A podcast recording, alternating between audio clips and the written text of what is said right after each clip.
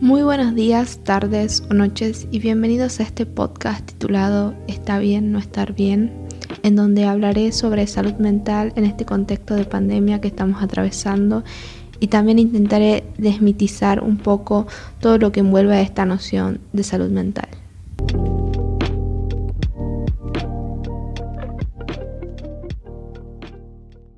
A raíz de esta pandemia y aislamiento social se empezó a escuchar más seguido las palabras salud mental, una idea que no solía estar muy presente en el día a día de todos, pero que gracias a los medios de comunicación y difusión se ha estado generando una mayor conciencia sobre la importancia que debería tener este tema en nuestras vidas.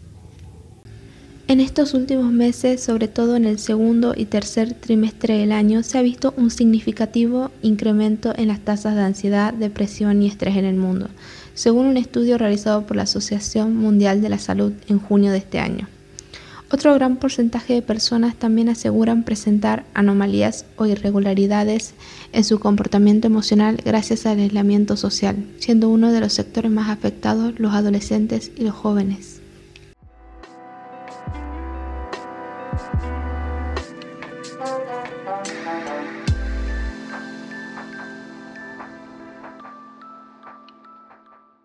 La mejor manera de empezar a abordar las problemáticas antes mencionadas es desde la palabra de un profesional. Por eso me contacté con la licenciada Pilar Torres Galvez, psicóloga especialista en trastornos de ansiedad y depresión en adolescentes y jóvenes, quien nos va a contar un poco sobre las mismas.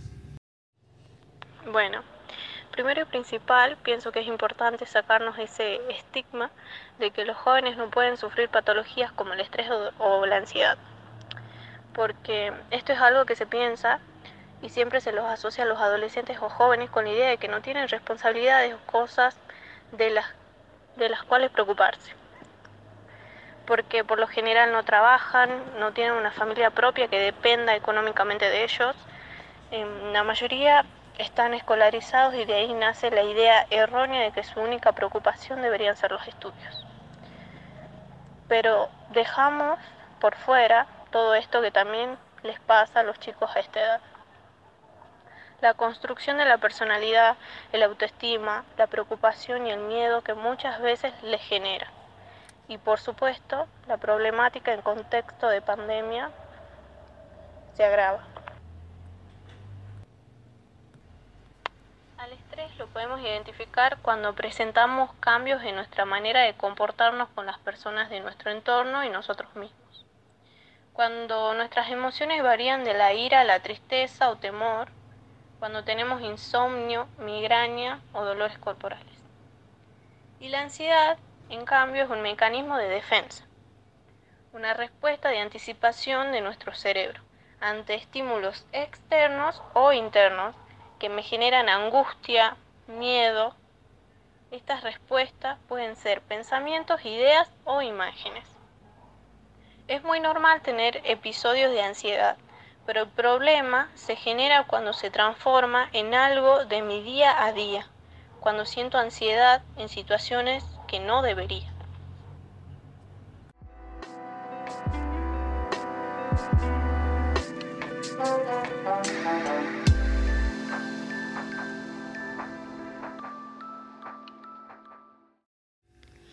En este contexto de pandemia, muchas personas que nunca antes habían presentado síntomas compatibles con trastornos psicológicos se vieron por primera vez afectados por ellos, muchos sin siquiera saber que los estaban padeciendo o cómo tratarlos.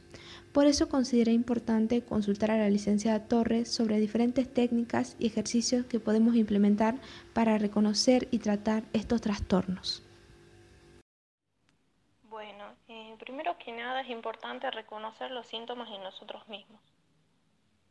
y detectar esos patrones de comportamiento propios de la enfermedad. En el caso de la ansiedad, preocupación y miedos excesivos, taquicardia, sudoración y sensación de cansancio. Una vez reconocidos los síntomas, el siguiente paso es aceptarlos y no negar lo que me está pasando. Y siempre que sienta que la situación me supera, recurrir a un profesional, acercarme a una psicoterapia y si es necesario acompañar el tratamiento con psicofármacos. En cuanto al tratamiento que uno puede realizar en su propio hogar, siempre se recomienda realizar actividades físicas, seguir una dieta sana, tratar de tener un patrón de sueño estable, realizar algunos ejercicios de relajación o meditación y sobre todo se recomienda dejar la cafeína, el alcohol y la nicotina.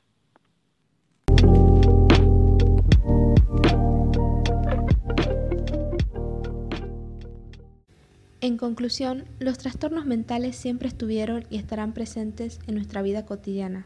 Si bien gracias a la situación generalizada del mundo le estamos dando mayor relevancia a este tema, no hay que caer en la desinformación del mismo y tampoco estigmatizar a las personas que padecen algún trastorno, sino más bien acompañarlos en este periodo que están atravesando y del que seguro van a poder salir con el tratamiento y la voluntad necesaria.